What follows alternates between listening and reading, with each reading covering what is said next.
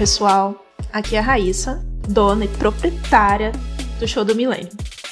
Antes de começar o nosso segundo episódio, a gente acha legal fazer um disclaimer, ou em um português quentinho, uma introdução gostosinha para vocês, tá bom? Primeiro, eu preciso dizer que esse episódio deixou a gente orgulhoso demais, viu?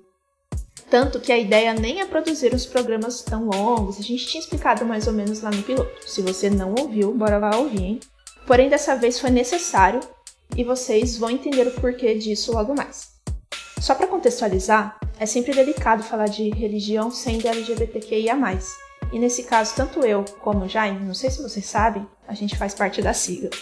Sendo assim, vamos pontuar uma coisa. O nosso convidado e grande amigo está às vias de se tornar um padre. É, isso mesmo, a gente tem amigos assim também. O recorte de hoje fala de dentro da perspectiva cristã católica. E eu e o Jaime, a gente tinha o mesmo pensamento para essa pauta que ela poderia oferecer um ponto de vista completamente diferente do que estamos acostumados a ver, né? O Gustavo é alguém que sempre trouxe pra gente a fé e a religião nos nossos tempos de colégio, lá no ensino médio, de uma forma lógica, objetiva e bastante consciente. E pra gente que é fora dessa, dessa bolha, nunca foi num, lugar de estar querendo te levar pra igreja ou, tipo, estar apontando o dedo para uma vida melhor dentro da igreja. E olha, depois dessa entrevista, a gente pode dizer que cumpriu o requisito, viu? Agora a gente pede para vocês abrirem o coração para esse diálogo e no fim do episódio corra para as nossas redes sociais e e-mail para contar o que vocês acharam, deixar perguntas para o Gustavo e tudo mais. E se tudo der certo, vai ter uma parte 2 em que vocês participam é, com a gente. O que, que vocês acham? Dito isso, bom episódio a todos. Beijinhos!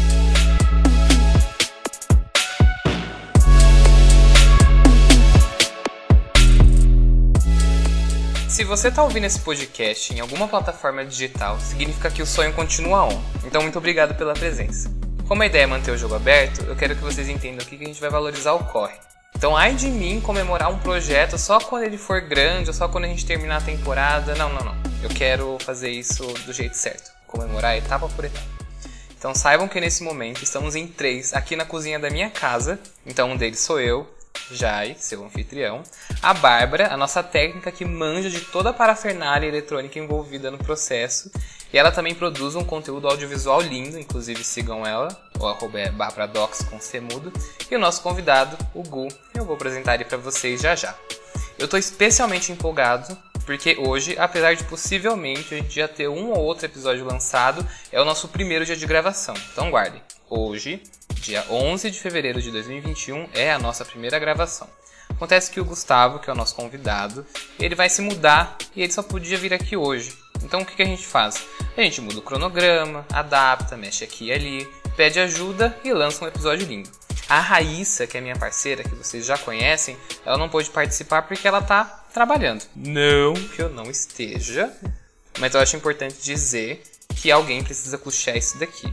A Raíssa, ela tá no estágio dela e inclusive este anjo gastou um percentual alto do salário mínimo para consertar o meu computador.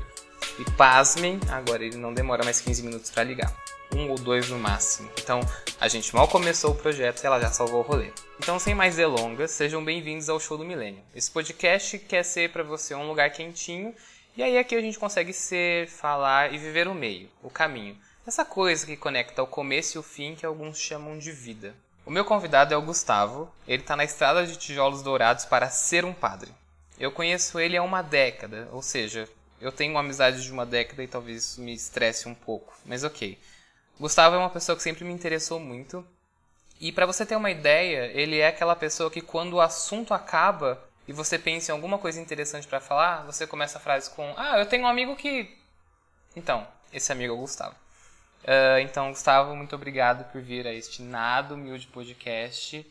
E desculpa os sons de caminhão, de moto, o padeiro que passa na rua, porque a gente começou em casa mesmo. Muitíssimo obrigado, eh, Jaime, pela, pelo convite e pela oportunidade. Eu acho que eu fui o desestabilizador da agenda, né?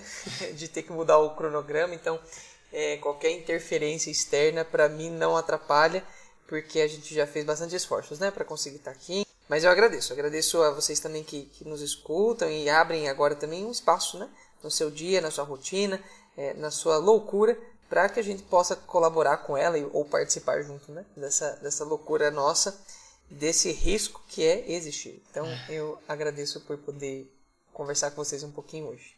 Ok, eu quero começar perguntando quem é você? E eu quero que você tente abranger ao máximo essa pergunta, porque em geral a gente tem uma resposta bem clichê para isso, né?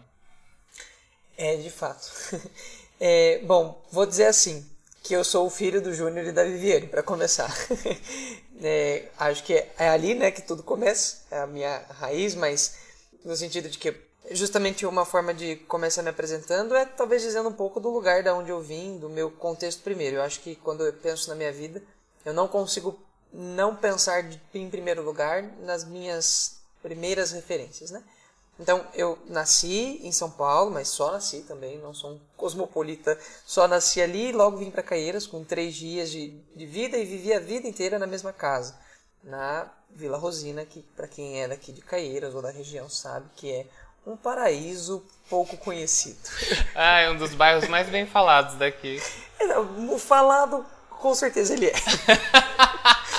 E é um, né, um, bairro pequeno, mas com uma baita população, o típico bairro sem organização ou infraestrutura nenhuma urbana, mas que de fato habita mais, aliás, é, guarda dentro dele, né, uma casa que abriga muitos sonhadores. Eu, junto com a minha família, é, cresci ali cultivando os meus sonhos. Então, é, eu tenho a mesma idade do Jaime, tenho 24 anos.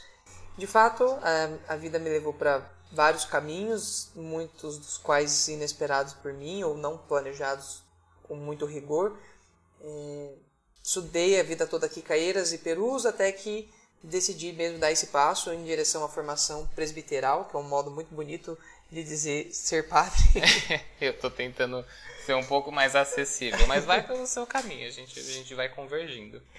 É, assim, a gente usa esses termos, mas na verdade é só embrulho, né? O fato é esse, né? Eu quero ser padre e por isso, hoje em dia, eu já não moro mais aqui em Caeiras, na verdade há sete anos, né? Eu tenho transitado entre as cidades de Bragança Paulista, Campinas e Socorro. Antes da pandemia, a minha casa, inclusive, era Campinas. É lá que, que eu vivo e estudo. Esse acho que talvez é um pouco da onde vim e para onde estou indo. É, eu reparei que quando você fala sobre você, você coloca muito a tua escolha de, de profissão. Posso chamar isso de profissão? Eu gosto mais de vocação. Vocação. Exato. Ok. Tá bom, talvez você tenha respondido três perguntas agora. Tudo bem, uma pessoa sucinta. Tá, é, em que lugar da trajetória você tá? Eu, eu quero entender qual que é a trajetória que um jovem percorre na hora que ele quer ser padre. É, então, me, me me coloca do começo ao fim e me diz em que lugar você tá. Ok. É, no momento eu já tô com a sola do sapato um pouco gasta. Já foram alguns quilômetros aí.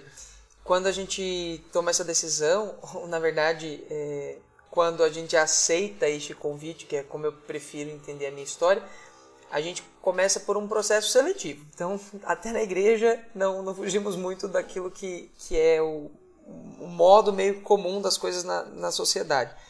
É, na verdade, eu, eu tive que ser aceito no seminário, né? não foi só uma, uma decisão espontânea e pessoal. Num primeiro momento, sim, mas eu tenho que ser aceito.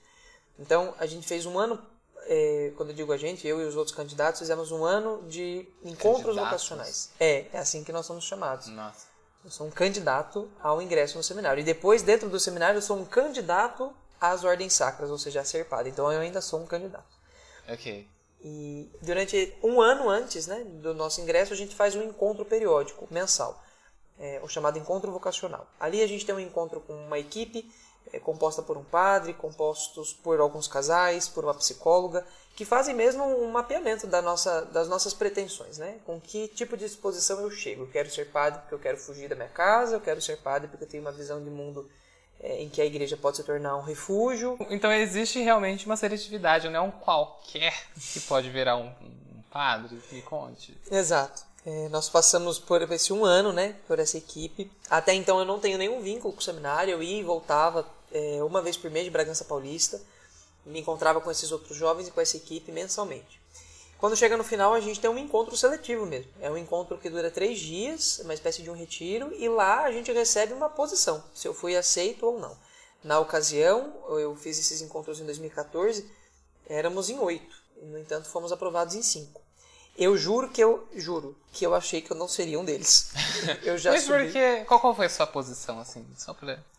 Ah, não, não, não tem o ranking, não. Ah, tem sim, a gente sabe. Eles não contam, mas a gente sabe que tem. Eu achei que eu ia ficar na repescagem, porque eram oito encontros ao longo do ano e eu só participei de eh, seis, eu faltei em dois. Porque eu fiz duas viagens que eu acredito que em algum momento a gente vai falar a respeito.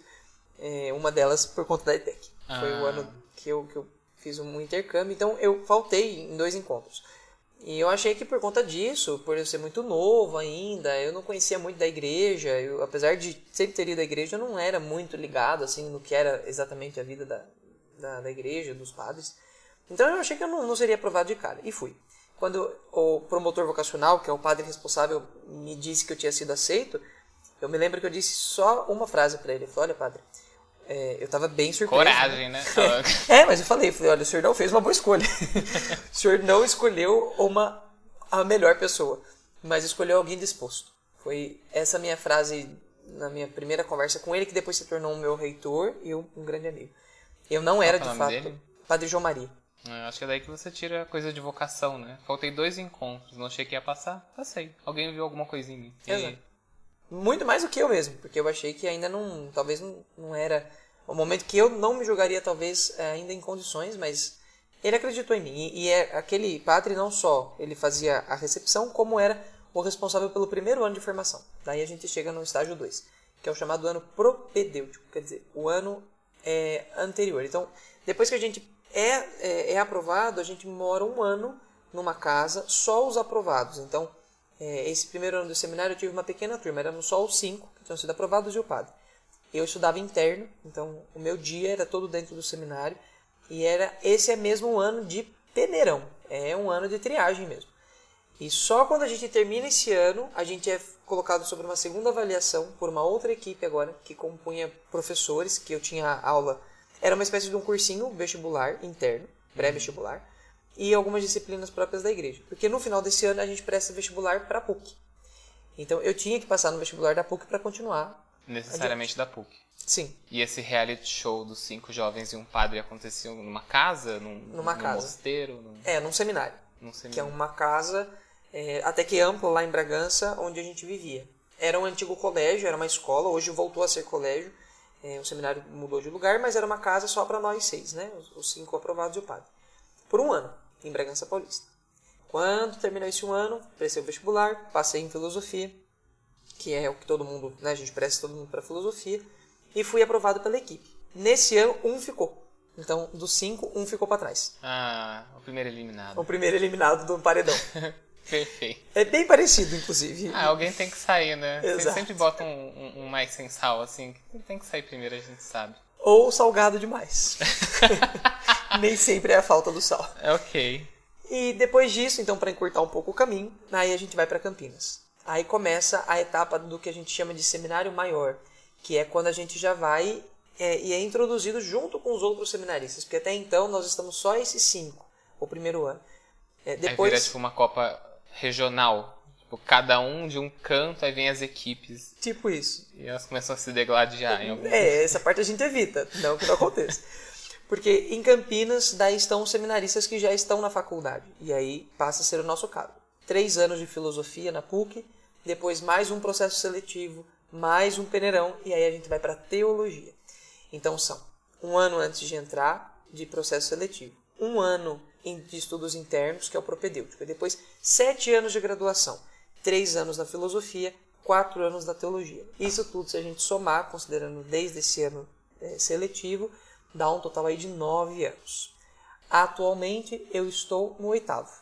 Então eu estou no meu terceiro ano da teologia.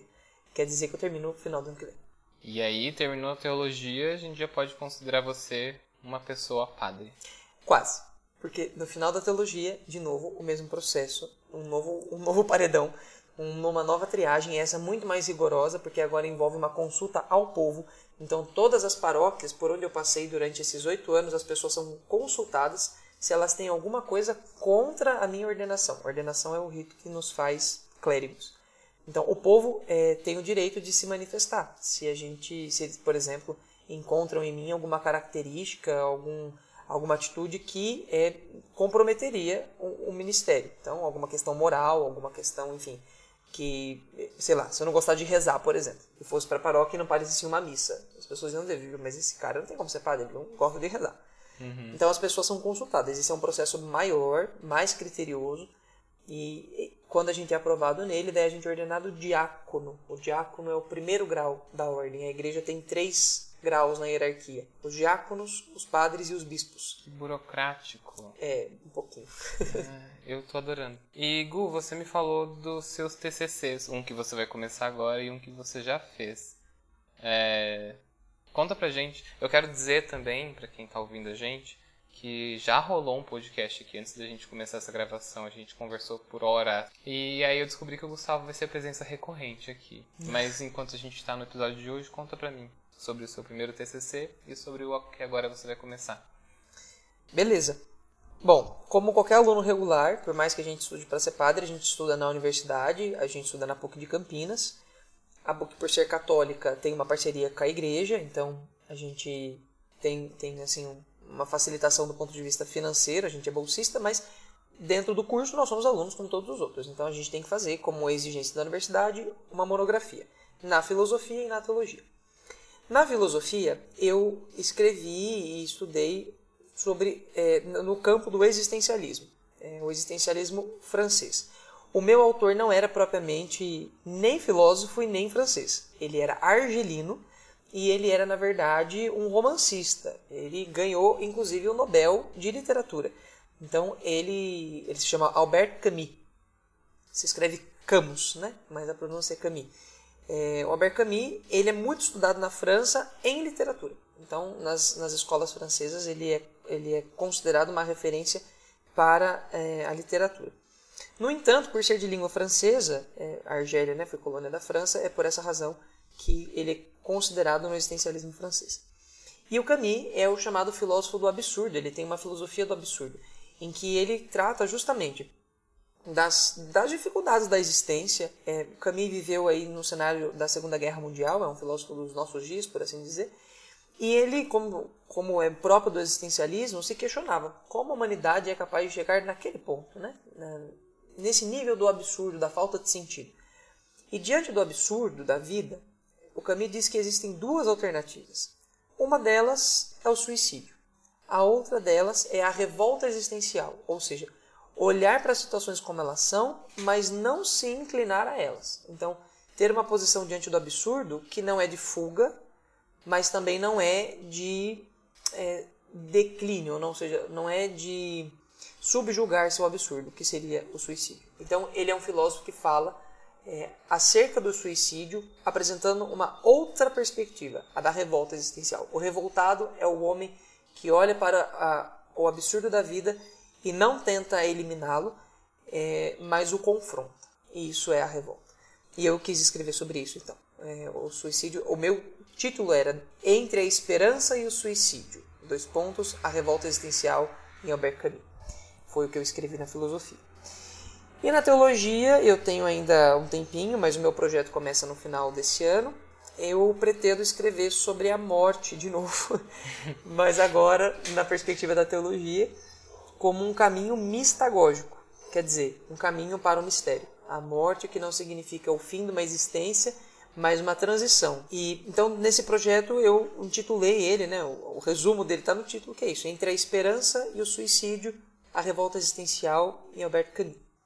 Indo para a teologia, de alguma forma, o tema da morte continua é, me provocando bastante. Na verdade, eu acho que não só a mim, né? É um tema que talvez provoque a todo indivíduo da, da, da humanidade. E eu quero continuar escrevendo a respeito. Só que agora, na perspectiva da teologia, tratar a morte como mistagoga. Durante muito tempo, a tradição cristã, sobretudo, é, escreveu muito a respeito da morte como pedagoga. A morte que ensina a significar a vida. Então, Diante da certeza da morte, a tradição cristã sempre tentou levar as pessoas a uma reflexão pedagógica. A morte nos educa para uma vida melhor. Mas eu particularmente prefiro ver a morte como uma mistagoga. Ela não só educa, mas ela conduz ao mistério. Então, na nossa experiência cristã, a gente acredita que a morte ela não é o, termo, não é o fim da vida, mas ela é propriamente o salto para a eternidade. Ou seja, ela nos conduz a um mistério. é vida sendo transformada em vida plena. Então, a morte para nós tem um pouco essa ideia. Mas isso ainda está em construção. Isso aqui é um, é um spoiler do que eu pretendo.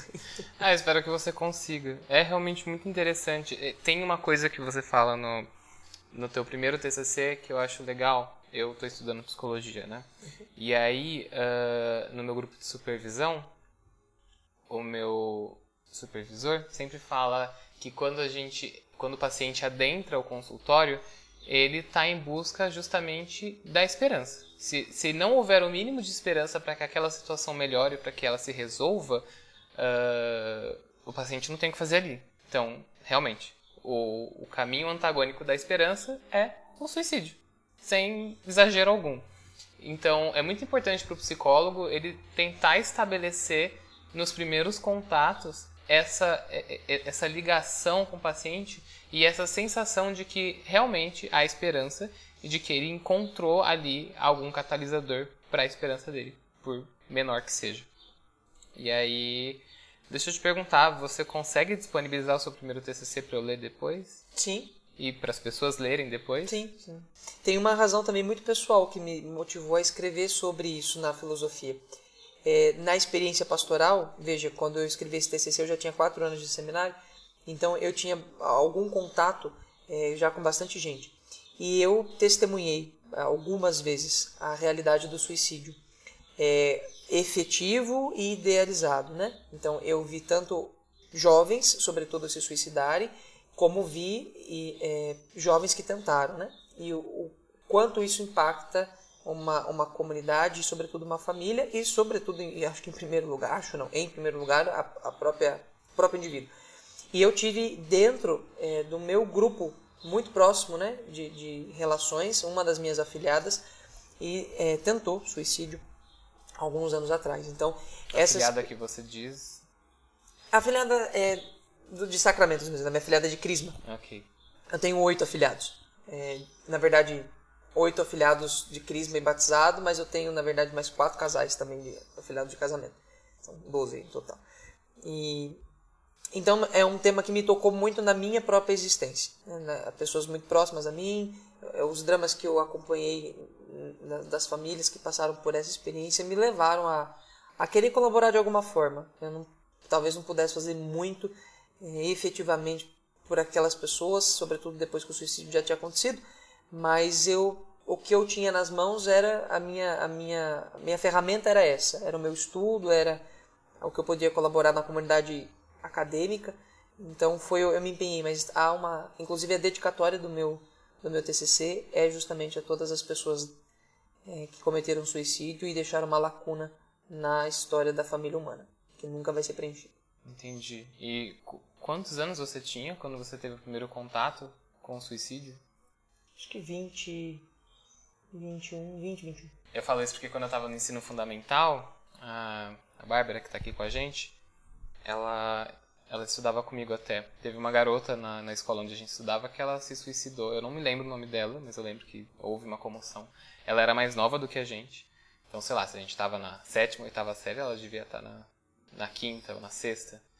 E aí foi medicamentoso, e sinceramente, quando eu olho para esse passado, eu não, eu não lembro o que eu senti porque eram coisas complexas demais para pessoas que estavam na oitava série, sabe? Então, uhum. eu nem lembrava disso. Você falou e eu fiz esse resgate aqui agora. Você lembra disso? Lembro. Na verdade, ela, era, ela tinha nossa idade. Ah. E ela tinha reprovado um ano, eu acho. E aí ela tava em outro ano porque ela tinha reprovado, mas ela era tipo da nossa idade. Até teve um período antes de vocês entrarem na escola que ela foi da nossa sala. Hum. Até, assim, tipo, primeira, segunda série, alguma coisa assim. Mas acho que ela já tinha problemas em casa, acabou reprovando um ano.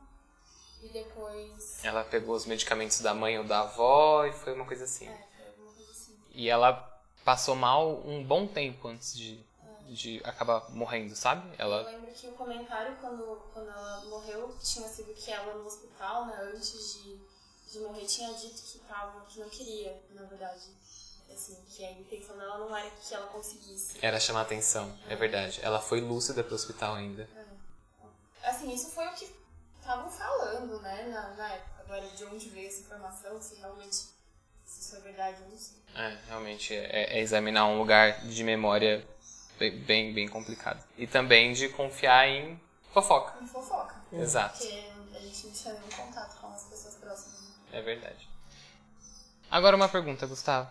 Uma pergunta que eu, que eu acho que eu preciso fazer. Por quê? Por que, padre? Eu falo isso porque você tem um futuro brilhante. Assim como você teria este futuro brilhante em outras carreiras. Por que essa? Eu me pergunto isso todos os dias. e na verdade pergunto a Deus por que eu, né? Por que eu, padre? É, Jaime, é bem difícil assim de tentar explicar, porque na verdade eu acredito que o que move a minha vocação, o que me dá força todos os dias para levantar da cama e fazer disso um projeto de vida, não é uma certeza, mas é justamente uma provocação. É uma curiosidade que me move. Porque se eu tivesse essa certeza para te dizer agora, então eu já acredito que eu não teria, não estaria mais no caminho certo. É, eu sei, evidentemente, aquilo que eu quero, no sentido de que hoje, se a gente fosse fazer um, sei lá, dividir de maneira mais, mais racional, fatiar e usar, aproveitar as fatias das áreas do saber, é, eu, eu tenho clareza que a minha vida é nas humanas, né? Tenho clareza que minha vida é no contato, é na relação, é com gente. Hoje mais do que nunca tenho bastante certeza disso. Contudo, é, para mim, eu poderia ter contato com gente em muitas outras esferas. Você está fazendo psicologia, por exemplo, e, e é um lugar, um, uma realidade própria onde isso se realiza plenamente. Mas, na perspectiva do sacerdócio, eu, eu entendo que ser padre, no mundo de hoje, com a realidade que a gente tem dentro da igreja e fora dela, é ser semeador de esperança. É, para mim, a palavra, na verdade, não é nem essa. Para mim, a palavra fundamental do ministério de um padre, pelo menos o padre que eu quero oferecer à igreja e à sociedade, é ser um promotor de esperança e dignidade. Eu acho que é, eu não me vejo sendo padre na ideia, talvez, que por muito tempo se sustentou na Idade Média, de salvar almas. Eu acho que o padre não é aquele que salva almas. O padre é aquele que promove pessoas, porque a pessoa é muito mais do que uma alma. Né? Ela é um conjunto muito complexo. E às vezes na tentativa de, de salvar a alma a gente perde a vida. É, existe existe em cada pessoa um universo muito complexo e muito bonito e muito muito inédito. Toda pessoa ela é um evento inédito na história da humanidade.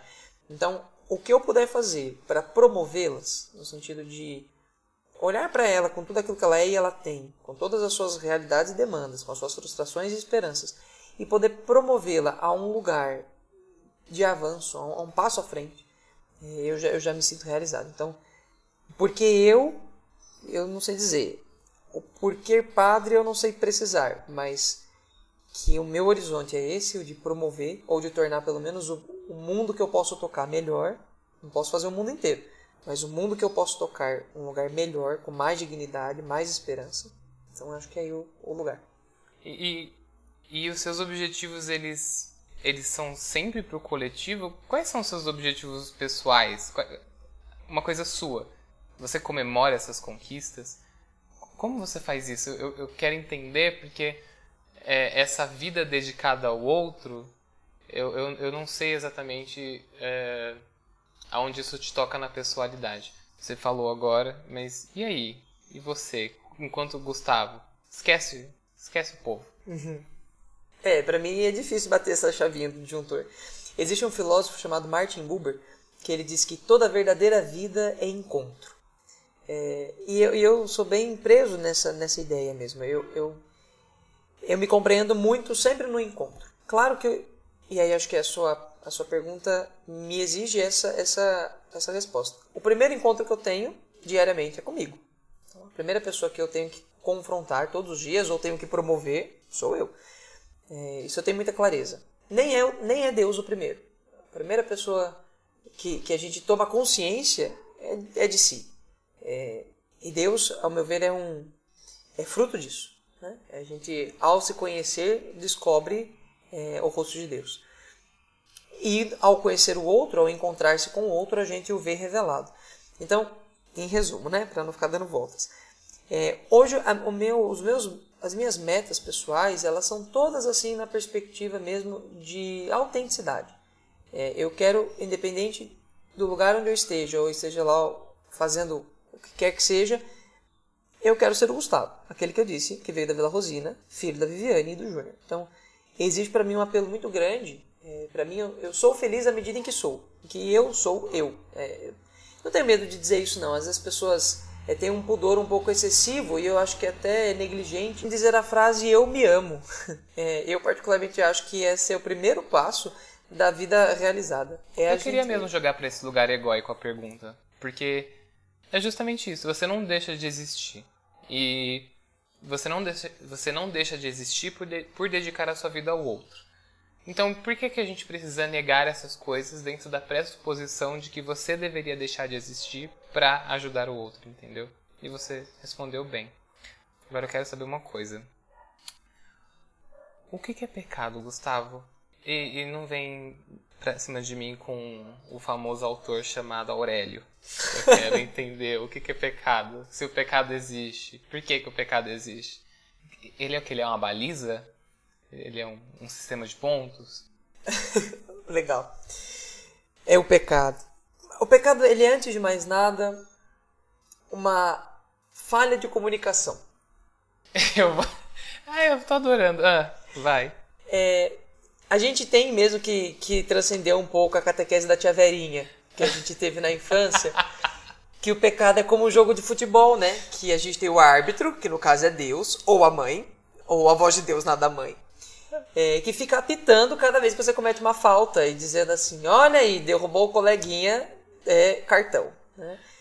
É... Traiu a sua esposa, cartão. Exato. Eu tô tentando jogar um pouco pro alto aqui. Veja, é a arbitrariedade é o problema, né? Quando a gente vê Deus como um árbitro. É, na verdade, o pecado existe. O pecado, e, e como eu disse, ele é uma falha de comunicação. Porque para nós, quando eu digo nós, eu digo na, na, compreensão teológica cristã, o pecado é tudo aquilo que me desarticula. Na relação, justamente, adivinha com o quê? Consigo, com o outro e com Deus. Que na verdade é a mesma coisa. Então, o pecado ele nunca é um ato isolado. O pecado ele tem um, sempre uma consequência comunitária. É, às vezes, como eu disse, a gente reduz a ideia do pecado a situações assim muito é, autorreferenciais. Então é assim, ah, é pecado porque eu fiz isso, então eu vou ser castigado e, e enfim. É uma ideia que, de um mundo que gira muito ao entorno do, do, do meu, do, do meu olhar, ou por que não dizer do meu umbigo. E na verdade o pecado ele sempre tem uma consequência na vida do outro. Então, por exemplo, quando você menciona o adultério. O adultério é pecado porque é uma infidelidade, não porque alguém me disse que eu não posso. É... Fornicar. For... É. Vamos falar em, em católico. Funhengar. é, não, é porque quando eu assumi um compromisso com uma pessoa, diante do adultério, eu desarticulo uma outra vida. É, eu desarticulo os meus propósitos, ou pelo menos as minhas promessas, mas eu desarticulo uma outra vida. Então veja, isso é como você jogar a pedrinha no lago. A, o pecado é a pedrinha. Só que o que torna ele pecado são as ondas. São as consequências. Ele atinge relações com Deus, comigo e com o outro. Então, sim, o pecado existe, mas é, a gente precisa entender que existe também, sobretudo, consequências do pecado. E é aqui isso o configura. Quando a minha, as minhas decisões elas colocam em jogo a vida e as, as decisões não tomadas de outras pessoas. Então, a minha decisão mal tomada é, fere aquelas, aquela impossibilidade que o outro teve de decidir. Então, Nossa, ok. Eu pergunto isso porque o pecado sempre me pareceu um braço de uma ferramenta chamada culpa cristã. Uma ferramenta utilizada até para algum tipo de manipulação. E, e, a culpa cristã ela é uma coisa tão maluca que você sente ela sem ao menos ter feito. Sente ela por pensar. Sente ela antes que o teu bom senso ou o teu senso crítico ou a tua bagagem faça com que você de fato tome uma decisão em cima do impulso que é o seu pensamento. Então, uh, sei lá, existem pessoas, eu vou, vou ir num extremo aqui. Existem pessoas que elas têm impulsos pedófilos e elas não cedem a esses impulsos, mas elas não conseguem é, é, não conseguem não ter esses impulsos. Então ali uh, e elas correm atrás de tratamento, etc, para que elas nunca cedam a esses impulsos. Então ali a culpa cristã ela está inserida como se só da pessoa ter esse impulso involuntário ela já está completamente errada. Então eu queria que você me dissesse, me contasse o que você acha e como que você orienta as pessoas para que elas não vivam uh, em função de uma culpa cristã. Eu vou começar a resposta com uma afirmação de fé, assim, que é de conhecimento da maior parte das pessoas, é que a igreja entre os seus sacramentos tem um que é o da confissão. É muito, muito, bastante questionado até, sobretudo hoje em dia. As pessoas se perguntam, mas para que, que eu me confesso? Por que, que eu tenho que dizer para alguém, para um padre que é tão pecador quanto eu, das minhas faltas? E a ideia da, do porquê a gente tem na nossa tradição a confissão é uma parte já para essa resposta. Quando a gente se confessa e apresenta verbalmente diante de outra pessoa as nossas faltas, a primeira compreensão que a gente tem que ter é justamente de que só é matéria de confissão, ou seja, só é um pecado para ser pedido perdão aquilo que eu me arrependo e mais do que me arrependo, que arrepender-se não é uma atitude de reflexão, arrepender-se é uma atitude de mudança. Então não existe é, não existe razão de ser de pedir perdão de alguma coisa que eu não estou convencido de que aquilo é, gerou algum mal. Então, o pressuposto da confissão é a pessoa tomar uma decisão de mudança. Porque senão vira só, justamente, essa, esse diálogo da culpa é, e vira aquele, aquele, é, aquele falso pietismo. Eu me confesso toda semana para dizer estou em dia com Deus, estou com as minhas contas quitadas, mas continuo uma pessoa tão mau caráter, tão é, é, cruel. Pasmem que pedir perdão no fim do dia não adianta nada, então. Exato. Não adianta se no, no dia seguinte eu for ter exatamente as mesmas atitudes. Gente, mas ensinaram tudo errado para mim. Exato. É, e, e é engraçado porque eu, eu cresci culpabilizando uma filosofia que nem sabia direito como era. E e não é que não sabia direito porque alguém qualquer me contou, porque dentro da própria instituição eu fui ensinado de uma forma equivocada. É, é um senso comum que, que, que deixa a fé infantilizada. Então, vamos tratar, por exemplo, de um assunto, você comentou da, desses impulsos pedófilos, mas eu queria até, não para evadir do assunto, mas colocar um paralelo. Por exemplo, imagine o homem é, que violenta a sua esposa e violenta em todos os aspectos e sentidos, sexualmente, moralmente, psicologicamente é, e fisicamente. Né? Então, um homem que agride a mulher, que seja verbalmente ou fisicamente, e esse homem é, chega no confessionário né? e diz isso ao padre: Olha, eu espanquei a minha esposa, eu obriguei que ela saísse do trabalho dela, ou coisa do tipo. Primeira coisa de uma confissão que o padre tem que ter clareza e levar essa pessoa à clareza. Tudo bem, mas e a partir daqui você sai desse confessionário, sai dessa, desse atendimento né, de confissão, e ao voltar para sua casa, o que, que você vai fazer para reparar esse mal? É, o quanto você está disposto a nunca mais é, levantar a voz ou o dedo para ela. E se o sujeito não demonstra nenhuma, nenhuma clareza é, de que ele, que ele vai mudar de postura, né, não vai demonstrar uma, uma retomada de caminho, então aquela confissão não pode existir. O padre interrompe aquilo, fala, então você não pode ser perdoado por isso. Porque não adianta pedir perdão ali, receber a absolvição sacramental, voltar para casa e dar outra tapa na mulher. Não há arrependimento. Exato, não há conversão, que é justamente uma mudança. Uhum. Então, a ideia de, de pecado e essa ideia desses impulsos só fazem sentido quando a pessoa toma consciência de que é preciso uma mudança de, de estrutura. Se ela não estiver disposta a uma mudança de estrutura, então ela não é um penitente arrependido ela não se tornou um sujeito da misericórdia de Deus. Porque a misericórdia só alcança aqueles que se dispõem. É como a chuva. Só molha quem sai. Eu tô passado. Tô passado com as, as definições de, de confissão foram atualizadas. Com sucesso? Com sucesso. a, acho que agora a gente tem menos desculpas para cometer erros. A gente não, né? Quem usa o artifício. Justo. Muito bem. É, eu vou para cima e para baixo nessa conversa, tá? Okay. Porque eu quero ter uma conversa leve com você, mas eu também quero falar sobre coisas que eu acho que a gente sempre quis falar. E eu acho que você é um bom porta-voz da, do teu movimento. Justo. Ok? É, então, vamos lá. Você convive com muita gente, acredito eu. Você convive com mais pessoas mais velhas que você ou com mais pessoas mais jovens que você? É, pondo na balança pessoas mais velhas, porque o público da, da igreja hoje, na sua maioria, são pessoas de meia idade. Mas, é, assim, a quantidade de jovens que hoje eu tenho acesso é maior do que já foi em outros momentos. E pela própria, pela própria universidade, né? É, o ambiente universitário é, é potencialmente jovem. Então, eu acabo tendo. Nas comunidades a gente tem uma presença bem expressiva de crianças, de jovens e de, de idosos, né? E de pessoas aí de meia idade, 30, 40 anos.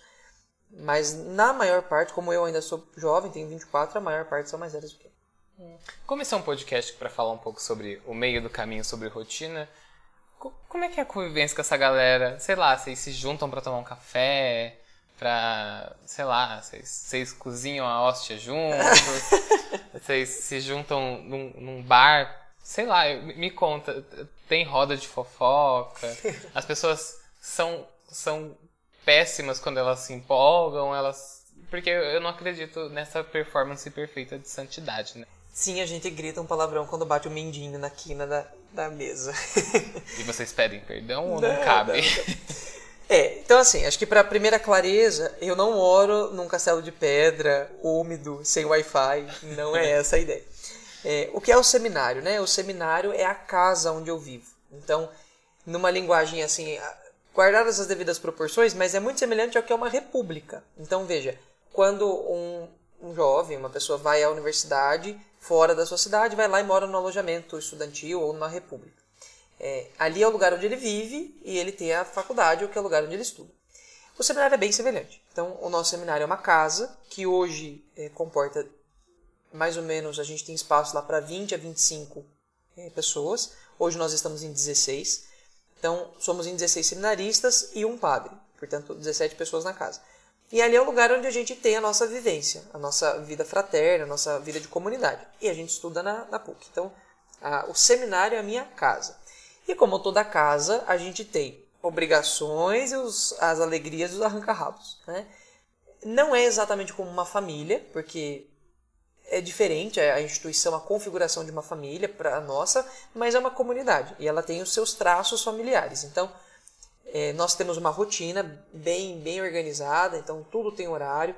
É, eu fico ali de segunda a sexta, porque de final de semana a gente vai para uma paróquia em outro lugar. Mas de segunda a sexta, então, a gente tem horário para acordar, a gente tem horário para rezar. Nós rezamos juntos três vezes por dia, seis e meia da manhã, às 18 e às 15 para as 10, todos os dias.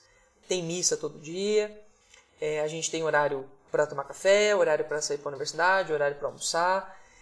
Uma vez por semana, que é de segunda-feira, é a nossa folga. Então, depois que a gente voltou da faculdade, depois que a gente fez a faxina, porque a gente limpa a nossa casa, como é próprio em qualquer casa, é, a gente tem livre para sair. Eu moro em Campinas, uma cidade que tem uma oferta imensa de entretenimento.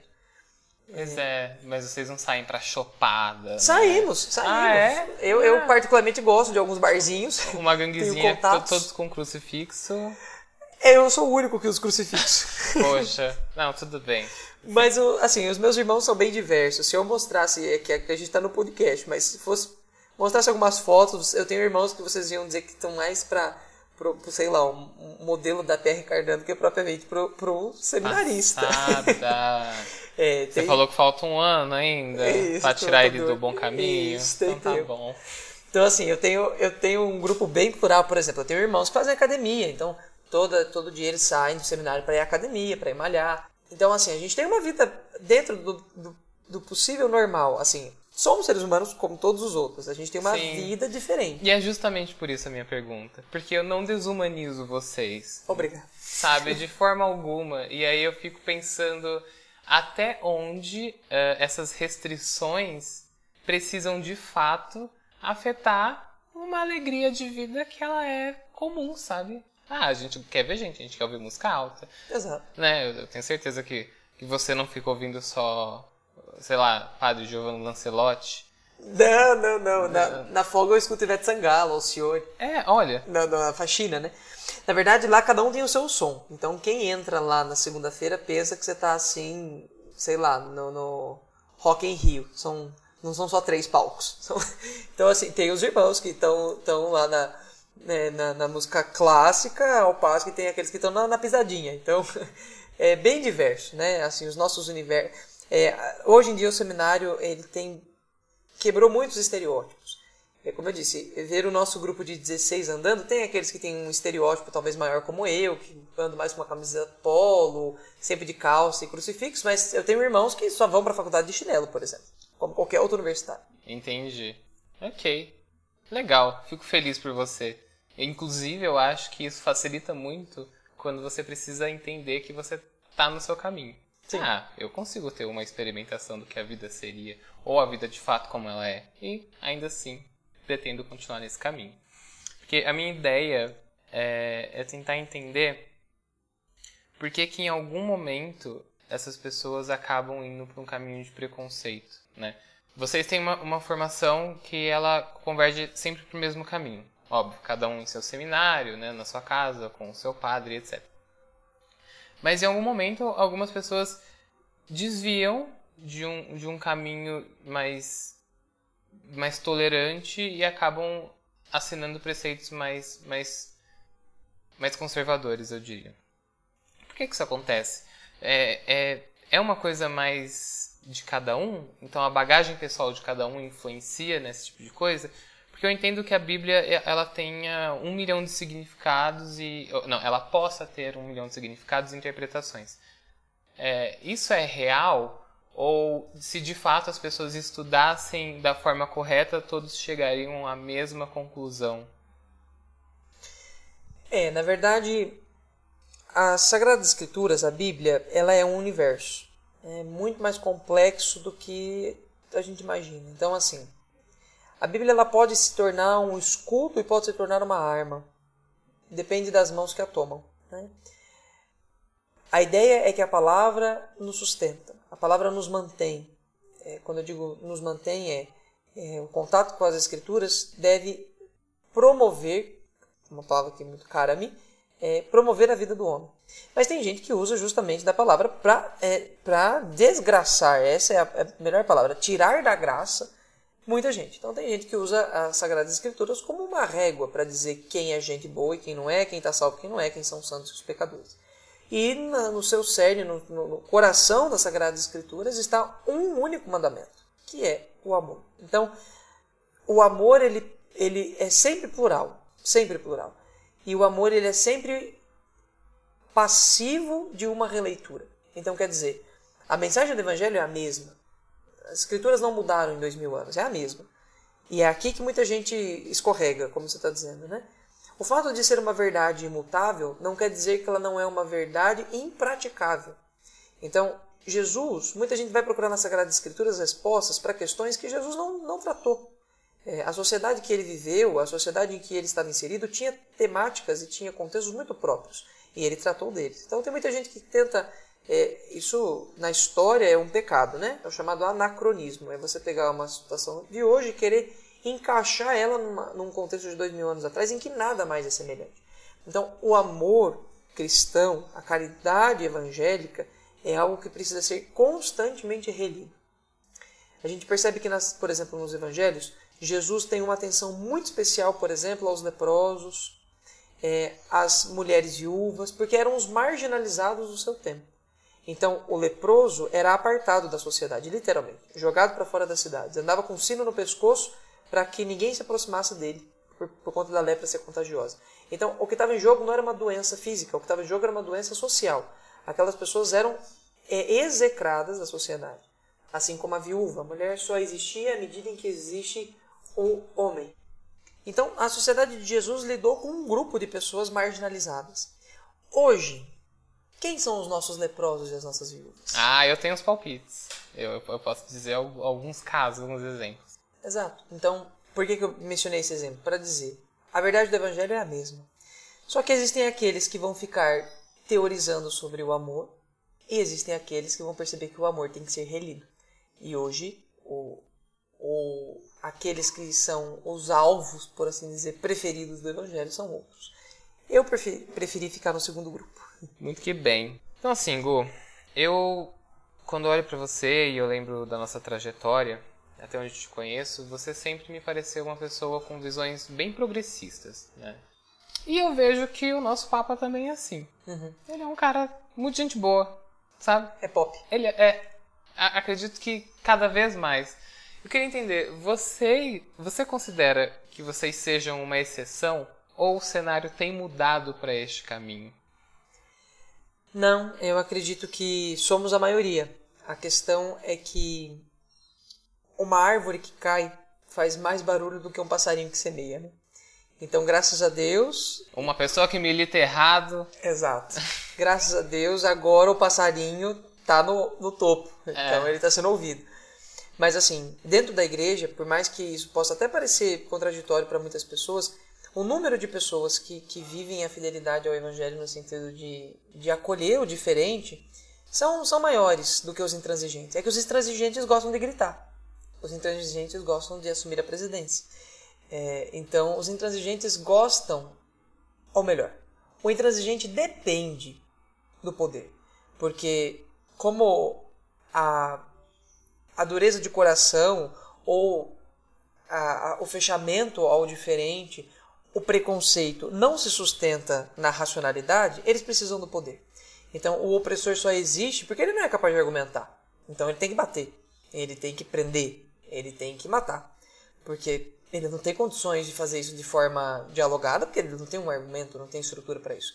Então, homens como o Papa Francisco são um exemplo de que aqueles que alcançam altas posições, como ele alcançou na nossa instituição, a mais alta delas. Quando são pessoas abertas ao diálogo, não só são capazes de transformar contextos, como são também perseguidas. Então, o Papa Francisco tem muita. é, isso é um fenômeno até um pouco inédito na igreja. Ele tem muita recepção fora dos ambientes eclesiásticos e muita oposição dentro. Então, existe um- uma, uma ala toda dentro da igreja que é, está completamente assim é, deslocada. Porque, pasmem, o nosso Papa diz que a gente precisa olhar as pessoas como pessoas. Antes de eu colocar o rótulo, se ela é desse ou daquele grupo, se ela é ou não da minha, da minha profissão de fé, se ela é católica, batizada, com crisma, tudo certinho, ou não. Por exemplo, uma fala do Papa Francisco, vou usar essa como exemplo, mas existiriam uma infinidade de outras. O Papa Francisco, numa ocasião, interrompeu um, um, um repórter porque ficou fazendo perguntas para ele acerca de mães solteiras. Se a mãe solteira podia comungar ou não podia. E o Papa Francisco disse: mãe não é um estado civil. Não existe mãe solteira. Existem mães. Pronto, bastou para que uma ala inteira da igreja falasse: olha, então o Papa está relativizando o casamento, relativizando o fato de que o filho tem que vir da união conjugal. Não, o Papa está dizendo que as mães não são, não podem ser tipificadas pelo fato dela ser casada ou não, é, dela ser casada com fulano beltrano. Não, ela é mãe. E essa é a natureza dessa palavra, dessa mudança de vida que significa maternidade, não está atrelada a ela ter alguém ao lado dela ou não. Então, ela é mãe, não mãe solteira. É, tanto é que a mãe casada ninguém diz, ela é mãe casada. Então quer dizer, se for casada, ela está dentro do que eu considero normal e aceitável. Senão a gente recrimina e rechaça com uma mãe solteira. E, e ele, e ele tem muitas perspectivas nesse sentido. E eu até fecho a resposta com uma frase que é um, um, um jargão teológico assim. Nós somos uma instituição tradicional, isso é verdade. Mas para nós isso não é um problema. Porque qual é o jargão, né? A gente entende que a tradição é a fé viva dos mortos. Então, por isso os tradicionais, no sentido de que existe um passado antes de nós e nós estamos apoiados sobre ele. Então, isso é uma fé viva dos que já morreram. Mas o que fere a igreja e fere a sua possibilidade de dar testemunho de verdade do amor do evangelho é o tradicionalismo. O tradicionalismo, por sua vez, é a fé morta dos vivos. É aqueles que, estando vivos, têm uma fé oca. Então, a tradição não nos envergonha, a tradição nos sustenta. O tradicionalismo que mata, o tradicionalismo que cria nichos de pessoas, categorias de quem é mais digno e menos digno, esse é um câncer. Concordo. E é, é engraçado como isso se reflete em, vários lugares de sociedade, né? Porque é como você disse. As pessoas que não sabem dialogar, elas não têm medo de gritar, elas não têm medo de ser agressivas. E aí, uh, como cabe às pessoas que, que pensam num senso comum, num, num bem-estar comum, acolher a todos e dialogar e etc., eles se recolhem para que eles não, não reflitam o mesmo tipo de comportamento. Eu acho que aí se perde um pouco. Fico pensando se não chega um momento em que a gente não precise ser tão enérgico quanto em algumas ocasiões, ainda que não nas mesmas proporções. Tá. E eu tenho uma pergunta que é muito boa. Tem competitividade no meio? Porque, sinceramente, eu, como bom capitalista, involuntário, né, sou, eu fico torcendo pra você virar papa. que eu fico assim, gente, ele vai ser promovido até virar papa. É como, sei lá, eu quero que a Bárbara tenha a própria produtora dela, eu quero que a minha mãe seja a, a, a Alice Gray, sabe? A grande diretora do hospital. E eu queria que você virasse papa. Eu falo assim, gente, será que é ruim eu pensar isso? Será que é ruim eu torcer para que ele ocupe o cargo mais alto só por motivo dele ter sucesso no que ele faz? Será que o sucesso já não, não tá em outra etapa disso? É, o carreirismo é uma outra doença dentro da igreja. A gente não pode entrar lá para fazer carreira e é assim, vai parecer clichê mesmo, mas eu, é clichê porque é verdade. De tão repetido se torna clichê. Jaime, eu sou discípulo de um lavador de pés. Jesus Cristo, aquele que me chamou e aquele por quem eu me apaixonei, é um homem que lavou os pés dos seus doces seguidores. Então, eu não consigo entender sucesso dentro da igreja que não esteja atrelado ao serviço. Eu não tenho nenhuma perspectiva de ter uma posição de poder mais alta dentro da igreja. Antes de Papa, são os bispos, né? O bispo é a instância máxima de poder dentro da igreja. O Papa é o primeiro entre os bispos, ele é o bispo de Roma, mas ele é Papa igual o nosso, o nosso, perdão, ele é bispo igual o nosso bispo aqui de Bragança Paulista. É, eu só vejo sentido em chegar nessas posições se for para servir. É, se Deus me levar a esses lugares para servir mais e melhor, ok mas eu consigo me ver plenamente feliz, realizado e com sucesso sendo padre de uma paróquia de interior. Lá onde eu estou hoje, por exemplo, em Socorro, é uma cidade majoritariamente rural. A paróquia onde eu estou tem 24 comunidades, teriam 24 filiais, 24 capelas. 20 são rurais. E eu me sinto muito feliz e realizado quando eu estou rezando na mais distante delas. Encontro com aquele povo, com aquela comunidade viva, com a, a palavra de Deus não só sendo ouvida, mas sendo vivida, celebrada. Ali eu considero que eu, eu tenho sucesso ali. Eu tenho, eu tenho, eh, eu alcancei para mim um alto patamar quando eu estou com aquelas pessoas. Então, de fato, para mim só faz sentido se for para lavar os pés, só faz sentido se for para servir. Muita gente, quanto mais sobe, menos serve. Então, quanto mais alta ela está, mais ela se torna objeto do serviço. Ela quer ser servida, ela quer chegar e ter um lugar reservado, ela quer chegar e ter uma vaga garantida no estacionamento. costas do estagiário. Exato. É, eu sei. É, é, é um pouco triste entender esse esse funcionamento corporativo Exato. dentro da igreja. É, eu, eu fico pensando o, o, o que se enxerga nessas pessoas de alto cargo que fazem com que as pessoas queiram chegar lá, tanto no seu caso quanto no meu. É, ah, sei lá, aparenta estar mais feliz, ou mais plena, ou mais, ou mais completa. Às vezes eu fico pensando que todos nós temos o sen é poesia. Nós temos todos os sentimentos do mundo, né? E aí o parafraseei errado, mas é, o significado é esse. E aí eu fico pensando que o meu auge de felicidade aqui é o meu auge de felicidade na neve, ou na praia, ou em outro país, ou na lua. Eu não consigo ser mais feliz do que eu sou dentro de mim porque estou em outro lugar. Exato. Então eu acho que quando as pessoas veem alguém em outro lugar, em outra situação, aparentando estar mais feliz, elas acham que quando chegarem neste lugar, elas estarão mais felizes nesse lugar. E de repente elas conseguem. Elas chegam lá e elas percebem que aqui ou lá a felicidade vai até o nível 100. E elas falam assim: caramba, então eu sou infeliz. Uhum. Porque eu não consigo ser mais feliz do que isso, ou então eu não consigo chegar no nível de felicidade daquela pessoa. Então eu, eu acho que o carreirismo, concordo com você, é uma doença. Em qualquer instância. Eu acho que até dentro da família, talvez. Uhum. Você, quer, você precisar reproduzir um modelo de família pronto para sentir que você teve sucesso na sua família, sabe? A vida no campo me educa muito nesse sentido. Esse, essa experiência de estar no interior me ajuda muito. É, o sucesso do pequeno produtor rural é o dia que chove. E, e aí a gente entende que a felicidade e o sucesso tão, dizem muito mais respeito ao caminho que ao, ao ponto de chegada. Então, é, eu, eu já vi pessoas que celebram um dia de chuva com muito mais entusiasmo do que o homem do mundo corporativo quando consegue chegar a ser o CEO da sua empresa. Então, uhum. a, a, a, questão é de, de com que óculos eu quero olhar para o mundo. Talvez a felicidade já não, não esteja nem perto, ela já esteja dentro. Mas a gente colocou óculos que na verdade são binóculos, né? Então a gente acha que só vai alcançar lá longe. No entanto, pode estar bem mais próximo do que a gente imagina.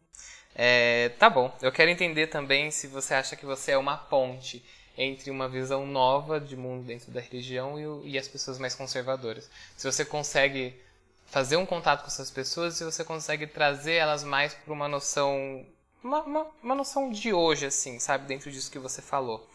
É, entender se quando você enxerga dentro dos próprios preceitos religiosos uma coisa ultrapassada, não talvez é, não favoreça a sociedade, se você exerce um contraponto, até onde vai essa sua autonomia para fazer isso?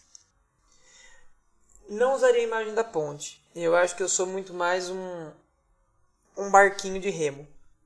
Porque a ponte pressupõe que eu estou ali disposto. Aliás, a ponte está à disposição para aquele que quiser cruzar.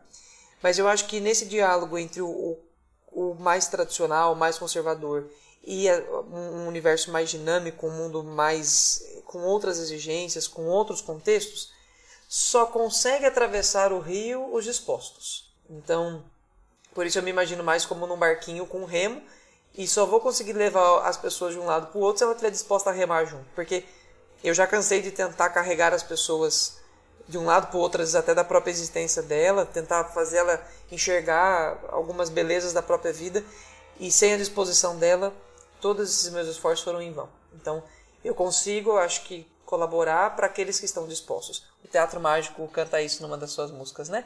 Não são é, os opostos que se atraem. Os opostos se distraem, os dispostos se atraem. É uma das músicas do, do Teatro Mágico. Tá ouvindo, galerinha dos relacionamentos líquidos? não, não estou com ressentimentos, estou só falando.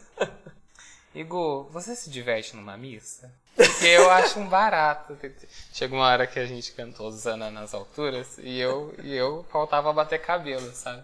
Não fazia porque não queria roubar a atenção do padre, que é, o, que é a estrela ali da, da coisa, né? Não, não deveria ser. Ai, Deus. É, porque você sabe que o padre aqui da nossa comunidade, ele é uma celebridade, né? Todo mundo conhece aquele homem. É, não, mas a parte mais bonita da missa é quando o padre sobe atrás do altar e só fica o Cristo sobre ele. Eu não, é, eu não sei se diversão, assim, para mim a missa é muito mais uma ideia de sustento do que de, de entretenimento mas que eu me alegro em poder celebrar com o povo, em poder reunir as pessoas, em poder cantar junto, rezar junto, silenciar juntos. Eu gosto muito do momento que a gente fica quieto na missa.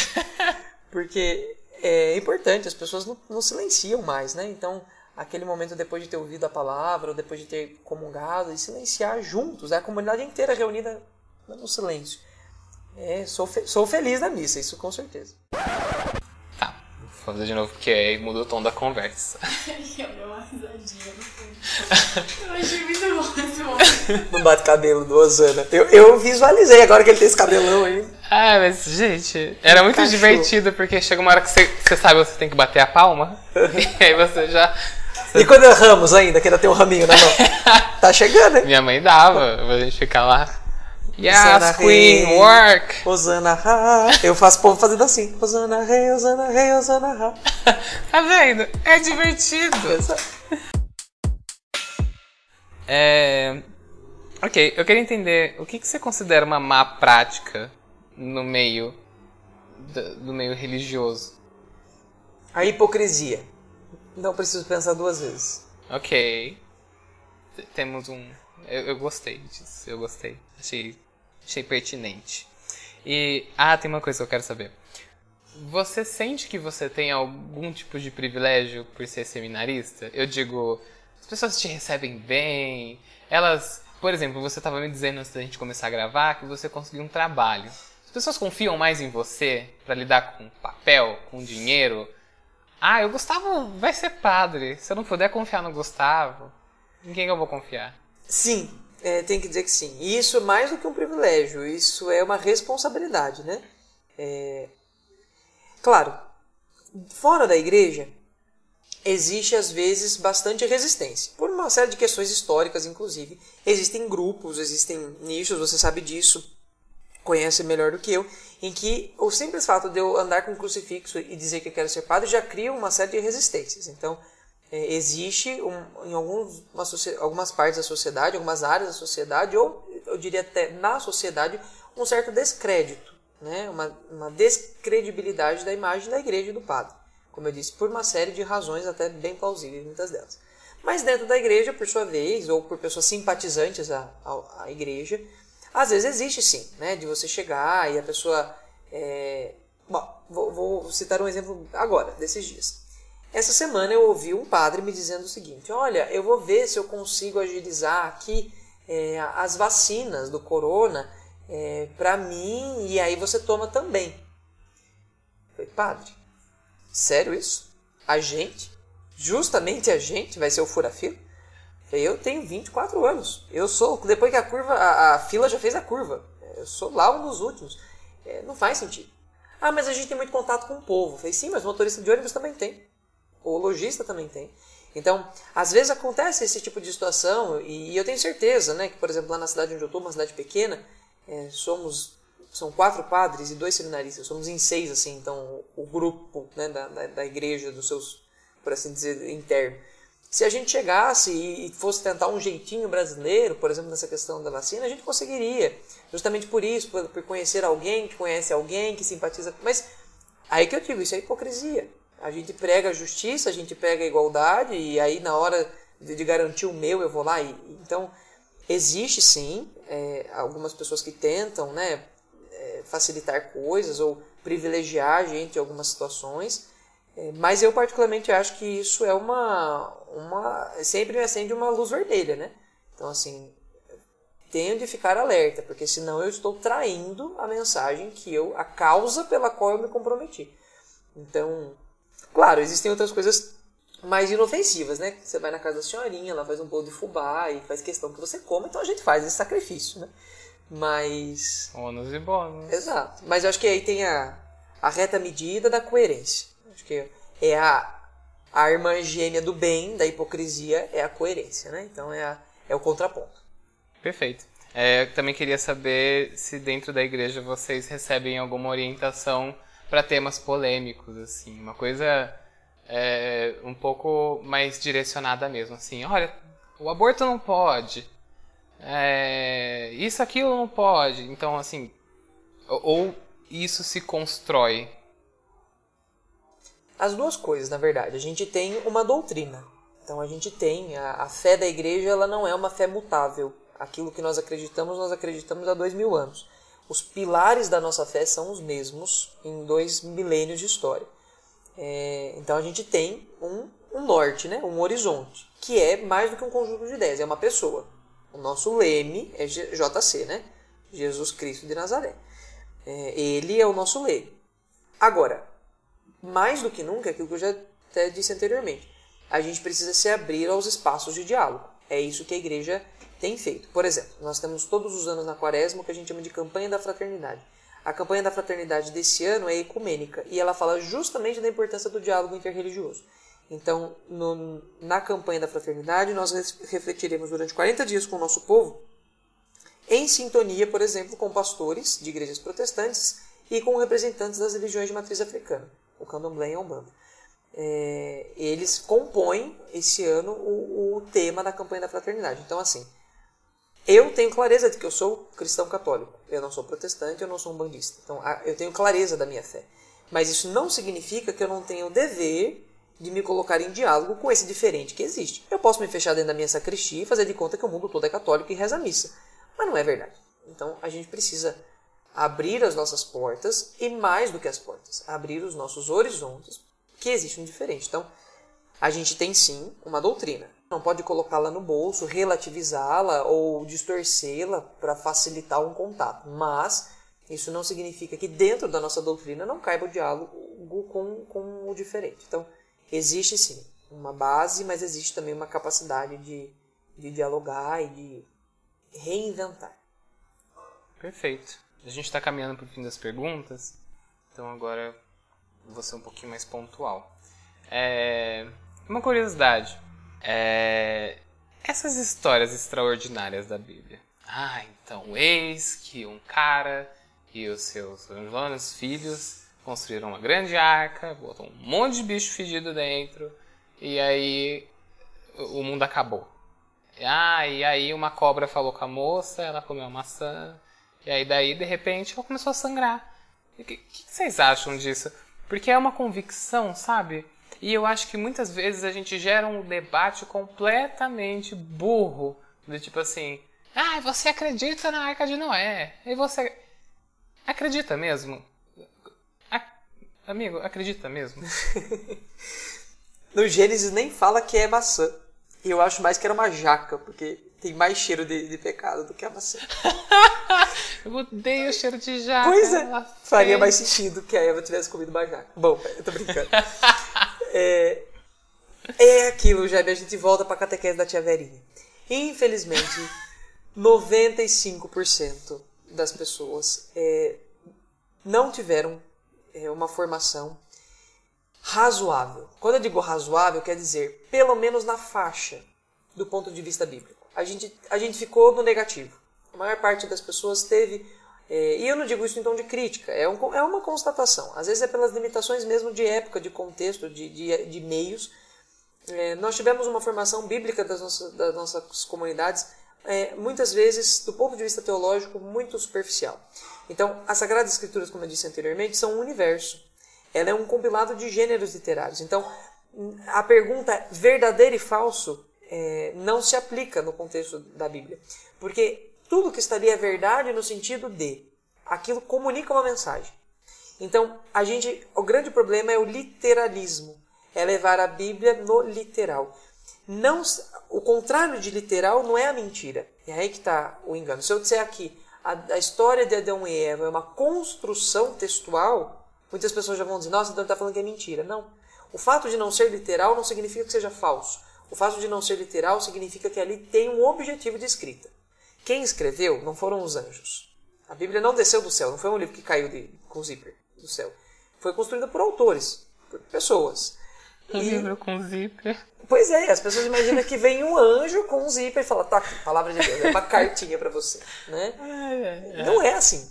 Foram pessoas que escreveram. Quando você vai escrever qualquer coisa, que seja um, um post no, no, no, é, no seu Instagram, que seja um tweet, você tem, primeiro, o contexto de quem escreve. Você tem o meio no qual escreve. E você tem o objetivo pelo qual escreve. Então é claro que se você quiser fazer é, toda a minha reflexão que eu fiz lá sobre o suicídio, não vai ser no Twitter. Não é ali. É, e se eu quiser também fazer uma lamúria de um relacionamento fracassado, também não vai ser na minha monografia. Não deveria, né? Então, a gente tem meios e objetivos e, e, e formas. E dentro das Sagradas Escrituras, muitas, a maior parte do que a gente você chamou de histórias extraordinárias, elas têm um, um contexto e um objetivo que não é literal. Então, isso tudo é uma forma bonita de dizer tudo que está na Bíblia é verdade, mas não quer dizer que todas as verdades estejam na Bíblia. Existem contextos e objetivos que aqueles textos, na verdade, eu gosto muito de motes, de expressões. Tem uma expressão que diz assim: o texto fora do contexto vira pretexto. E é exatamente isso. O texto ele só é compreendido quando é entendido no seu contexto. Então, a Arca de Noé, pasme, a Arca de Noé para nós tem um, uma, uma ideia batismal. Para nós, a arca de Noé prefigura o batismo. Então, naquela história do livro do, do Gênesis está anunciado que depois vai ser o batismo que Jesus anuncia. A ideia de que uma arca, de uma aliança, tira os homens através das águas de um contexto de morte para a vida.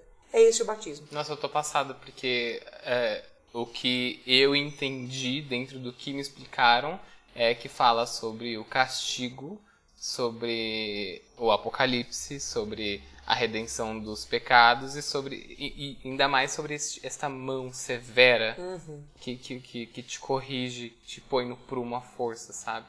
É o Deus árbitro. É, é, é isso. Ah, que bom que, as nossas, que a nossa conversa tá, tá, tá convergindo para um lugar. As perguntas, elas estão indo para um lugar. Isso é muito legal. Ok. É, e você não acha que a religião, às vezes, ela acaba sendo uma saída fácil? Sei lá, uma resposta para tudo? As pessoas precisam culpar alguma coisa, ou elas precisam, é, sei lá, não, não precisam analisar uma situação inteira, então elas jogam isso a cargo de, de Deus ou de uma decisão divina. Você não acha isso um pouco problemático quando isso acontece? Sim, é um dos desafios da evangelização. É levar as pessoas, como eu disse algumas vezes aqui, para uma fé madura. É que não faça Deus o Morgan Freeman, que é aquela voz que grita lá do céu e treme a terra, e uma mão como nos Simpsons, né? Você já viu o Deus dos Simpsons assim, uma mão que desce e mexe nas pessoas. Não. Esse Deus ventríloco, né? Que trata a gente como marionete não existe. Então a gente precisa muitas vezes levar as pessoas é, à morte de Deus dentro da igreja. É, no sentido bem nietzscheano mesmo. As pessoas precisam às vezes matar o Deus que elas construíram para entender um Deus da vida, um Deus do amor, um Deus da aliança, um Deus de presença, não um Deus de punição. Então a gente tem sim um desafio na evangelização de conduzir as pessoas a um caminho, de novo, promovê-las a um caminho de um Deus tal como ele se revelou ao seu povo, um Deus de aliança, um Deus de presença. E isso às vezes é bem desafiador, porque é o que você disse mesmo, existe uma catarse aí. Muita gente quer ir para a igreja porque ela quer chorar. Aí a gente tem que chegar e falar, amiguinho, você precisa de um consultório, você precisa ir para um psicólogo. Tem muita gente que acha que a missa, ou o pregador tal, o padre tal, é, o grupo de oração só é legal se eu chorar, se eu me debulhar em lágrimas, se a música me comover. Não. Então logo eu preciso me colocar naquele estado de performance, né? Exato. Mesmo que a emoção não aconteça. Por É. isso o silêncio que eu disse. É como é importante. O silêncio é tão desconcertante porque as pessoas querem tanto ir lá para gritar, ou que querem tanto ouvir alguém gritar, ou querem o tempo todo ouvir, ouvir, ouvir, para justamente é, dizer assim: olha, eu tô. é, com frequência as pessoas me chegam e falam: ah, me diz uma palavra. Como se eu fosse assim um cartomante, sabe? Você é o cachofra. É, não, eu, tipo, tiro uma carta e digo alguma... Não. Muitas pessoas já me trouxeram a Bíblia e falaram, ah, tira uma palavra pra mim. Tipo um biscoitinho da sorte japonês. É, não é assim. É, é, e aí quando você põe as pessoas pra ficarem em silêncio, elas entram em parafuso, porque ela tem que ouvir uma voz no silêncio, a dela. E isso perturba, né? Então, às vezes a gente precisa é, ser um pouco mais... Que é um pouco no lugar de. E aí? O que, que tudo que você aprendeu até hoje tá te falando? Exato. E o que você tem feito Ah, para que ah, esse mundo que você quer que Jesus reconstrua Ai, Gustavo, mas aí. Aconteça. Aí eu não sei. É, Não sei se eu gosto de superestimar as pessoas. É, tá. Eu queria muito jogar essa pergunta pro quadro rapidinho, mas não vai dar. Me desculpe. Como que você lida com a sexualidade dentro do celibato e dentro do sacerdócio? Você foi muito gentil, deixou isso pro final, porque geralmente começa por aí. Ah, eu gosto de fugir um pouquinho do clichê. A ideia de não trabalhar com pauta quente é justamente essa. Senhor padre, e aí, galera? É, a primeira coisa que eu preciso dizer é, eu tenho sexualidade, né? Às vezes as pessoas pensam que a gente põe uma pedra, né? Então assim, estirpa. E que justamente por não ter, você escolhe esse caminho às vezes. Exato, não. Porque sexualidade é muito mais do que é, genitália, né? É muito mais do que é, transar, no, no termo mais acessível possível. Não católico. Exato. Sexualidade é um componente da vida humana. Por isso, como qualquer ser humano, eu, qualquer seminarista, qualquer padre, temos sexualidade. Para resumir, já para a gente fazer um podcast só sobre isso, que seria possível. Aliás, acho que toda a nossa pauta aqui daria para fazer cada, cada tema um podcast, mas eu resumo da seguinte maneira: uma sexualidade de qualquer pessoa precisa ser ordenada, no sentido de que, dentro do- da nossa compreensão e da nossa exigência de vida, ela precisa ser fiel. Então, eu tenho um projeto de vida, eu tenho uma proposta. E o que a igreja me pediu não foi que eu não fizesse sexo. O que a igreja me pediu é que eu tivesse uma vida doada. E a minha doação significa não constituir uma família, pra, por não ter como ser 100% em duas coisas. Um pai de família precisa é, empenhar-se por ela. Um padre precisa empenhar-se pelo seu povo. Como os dois empenhos simultaneamente hoje não são possíveis pela nossa estrutura, então a igreja me pediu que não casasse. Dentro da nossa compreensão cristã, se não caso, é, não tenho por que ter uma, uma vida sexual assim é, furtiva. Então, é, um sexo, aí entra o que a gente considera a desordem, né? o sexo para mim. Eu quero me satisfazer e eu vou usando das pessoas à medida em que eu me agrado ou isso me beneficia. Então, é uma ordenação. Ordenar os nossos afetos, os nossos impulsos, por uma vida de fidelidade. De fidelidade a um projeto. Não a uma pessoa, mas a um projeto. Isso é fácil? Não. É muito mais fácil falar disso no podcast do que viver isso. É um desafio. É, eu tenho hormônios, eu tenho instintos, eu tenho pulsões, como qualquer pessoa. Mas o homem que namora, a mulher que namora, qualquer pessoa que tenha feito um compromisso com uma outra pessoa, é, precisa também ordenar isso dentro de si. Então, aquele que optou, a menos que seja um relacionamento aberto, mas aqueles que, que optaram, né? Não, eu estou com você, ele continua tendo pulsões e continua tendo muitas opções, mas ele busca canalizar isso em vista da fidelidade à aliança ou à proposta que ele selou com aquele outro ou outra. É, no meu caso, então eu preciso, né? Cada vez que eu tenho um desejo, uma vontade, um instinto, lembrar que eu tenho antes disso e muito mais permanente do que isso, uma proposta de vida. Qualquer um de vocês que me escuta sabe que um orgasmo não dura o tempo da felicidade de ter alguém ao seu lado. Então, é, uma pulsão sexual pode parecer uma coisa assim muito violenta e incontrolável, mas o estado de alma, o estado de felicidade que dar vazão a, a, a uma atitude sexual ou manter-me fiel a um projeto de vida não se compara. Então, assim, o instante de prazer não se compara para mim à satisfação de me manter fiel a um projeto. Tive, tenho desafios para isso. Em oito anos de seminário, nem sempre isso caminhou bem. Né? Há momentos em que a gente é, entra em colapso mesmo, às vezes que, que a gente repensa, mas até aqui hoje eu estou seguro de que é um caminho possível. Não é um caminho fácil, não é um caminho natural, no sentido de que a gente nasce com a sexualidade, como eu disse, um componente, por isso a gente não pode aniquilá-la, né? É cortá-la, extirpá-la. É ordená-la. Então, eu, eu, busco hoje uma, uma maneira ordenada de viver a sexualidade que eu tenho, como você tem, todo mundo tem. Arrasou. Ok, é, eu vou para um quadro agora que se chama Palestrinha do Bem. Você conhece o termo palestrinha? Não. Palestrinha é quando você tem aquele amigo que ele acha que ele sabe do, do, do assunto Do mais do que ninguém. Nossa. E ele começa a falar e falar, e nada a ver, e só ele fala, ele interrompe todo mundo. Esse é o Palestrinha. Palestrinha do Bem é um quadro que eu gosto de, de, de colocar, que as pessoas elas sejam breves e concisas. Ok. Então eu vou colocar uns temas na mesa e você me fala sobre eles, ok? Tipo, jogo rápido. Você fala e eu jogo é uma tipo palavra. um bate-bola jogo rápido, Tá. mas eu tentei ser um pouco mais criativo. Acho bom. que eu consegui. Acho que as pessoas vão dar risada com o nome do quadro. Vamos lá. Vamos lá, sua sobremesa favorita. Mousse de limão. O aborto. Um fracasso da humanidade. Adoção. Um caminho de misericórdia. Flores artificiais ou de verdade. Sempre de verdade. União homoafetiva. Uma experiência de amor. Alguma coisa no contexto religioso católico que não faz sentido nenhum pra você. E esse do jogo rápido agora desconcertou. a, a- ainda presente a prática de, de automutilação. A ideia de mutilação do, do- corpo. Olha só, isso existe ainda. Ainda hoje algumas pessoas fazem isso. Caramba. Ah, os conservadores. Os conservadores são irmã- irmãos mais velhos, necessários e às vezes chatos. As ilusões que a juventude tem sobre viver em São Paulo. Pegue a 23 de maio às 18 horas e eles vão entender. ok. A cultura pop. A cultura pop? Que que é isso?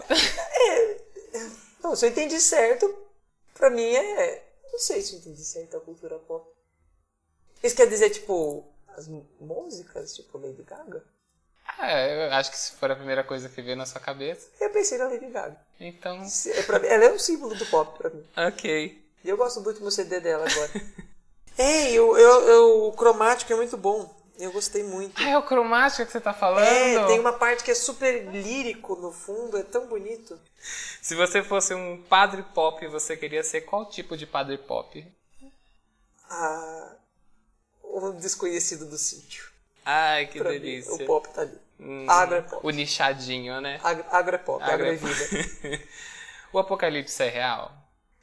E presente. Ai, essa doeu. Astrologia. Eu sei que eu sou de leão. Alguém me disse isso uma vez. E só. É só algo que eu sei. Ah, e uma amiga hindu já me disse o meu anjo na cabala. Também. Eu não sei se eu conseguiria pronunciar. Eu tento até hoje decorar o nome das posições de yoga e não dá. Eu prefiro falar o cachorro olhando pra baixo. Eh, a cor que você mais veste. Azul. E uma boa ostentação de padre é. Uma missa bem rezada. Ai, você se diverte na missa que eu Sim. sei. Agora então a gente vai pro nosso quadro de indicação que chama Ninguém é Obrigado a Nada. Por quê? Porque esse aqui é um podcast com o intuito de não despertar ansiedade ou fomo nas pessoas. Então, às vezes, a gente cria uma necessidade que a pessoa nem tinha. Inclusive, o quadro da indicação, ele, ele está disponível para quando você não tiver indicações também, porque ninguém é obrigado a nada. Então você começa. É um livro que eu acredito que é uma leitura assim que vale a pena ser feita, acessível, tem a gente acha fácil, barato, é um livrinho fino. É, o Menino do Dedo Verde, Maurice Druon. É, é bastante do que eu acredito de tudo que eu falei até aqui. Acho que a gente pode transformar realidades com um toque. Ai, que delícia. Delícia com B. tá, o meu é um livro chamado Gosto pela Vida Comum. É um livro da Claude Habib. Eu não sei pronunciar o nome dela, mas é uma mulher maravilhosa, uma filósofa. E ela fala sobre rotina. É um livro de 112 páginas. E ela começa a falar também por que, que a gente tem tanta dificuldade em manter relacionamentos duradouros, né? Ela fala inclusive de um ponto de vista filosófico e também científico de como a nossa cabeça começa a agir quando você se entedia. E você quer procurar coisa nova, e você quer conhecer gente nova. E por que que tudo isso tem tirado a gente dos relacionamentos duradouros? É um ponto de reflexão, porque muita gente fala sobre relacionamento líquido, muita gente tem muito a, a, a, a dispor sobre isso, principalmente sobre experiências traumáticas, mas eu acho que falta um pouco de embasamento é, filosófico mesmo para tratar do assunto. Eu acho que esse livro te leva para um lugar interessante sobre isso. Como chama o livro? O gosto pela vida comum. Ó, e a capa são duas escovas de dente usadas. É muito fofinho. Agora eu quero finalizar. É, eu quero pedir para quem está ouvindo escrever pra gente, contar a sua história. O Gustavo é um grande amigo meu, mas é, eu não quero preencher esses espaços só com amigos, é, ou só com especialistas, ou só com. Eu quero gente que está na correria para falar sobre a correria, para falar sobre os seus anseios, mas principalmente sobre as alegrias no meio do caminho. Então, fala comigo sobre a sua mesmice quem sabe a gente não traz você para conversar também. Pode sugerir tema, e aí dependendo do convidado, se a gente conseguir anunciar ele antes, você também pode fazer pergunta. Eu quero agradecer a presença do Gustavo, muito obrigado Gustavo. Boa mudança para você, Bragança vai ser muito feliz e a Vila Rosina vai sentir sua falta, pode ter certeza. E eu dela. É, eu quero agradecer a Bárbara, que está aqui do nosso lado. Ela é incrível e ela tá com um gravador que mais parece um transformer do meu lado. E eu tenho que dizer que se em algum momento eu senti que eu e Raíssa estávamos preparados para começar um podcast, esse momento foi agora. Uh, quero agradecer a Raíssa que não está presente aqui também. E a você que nos escuta. Espero que tenha gostado. E até a próxima. Um beijo.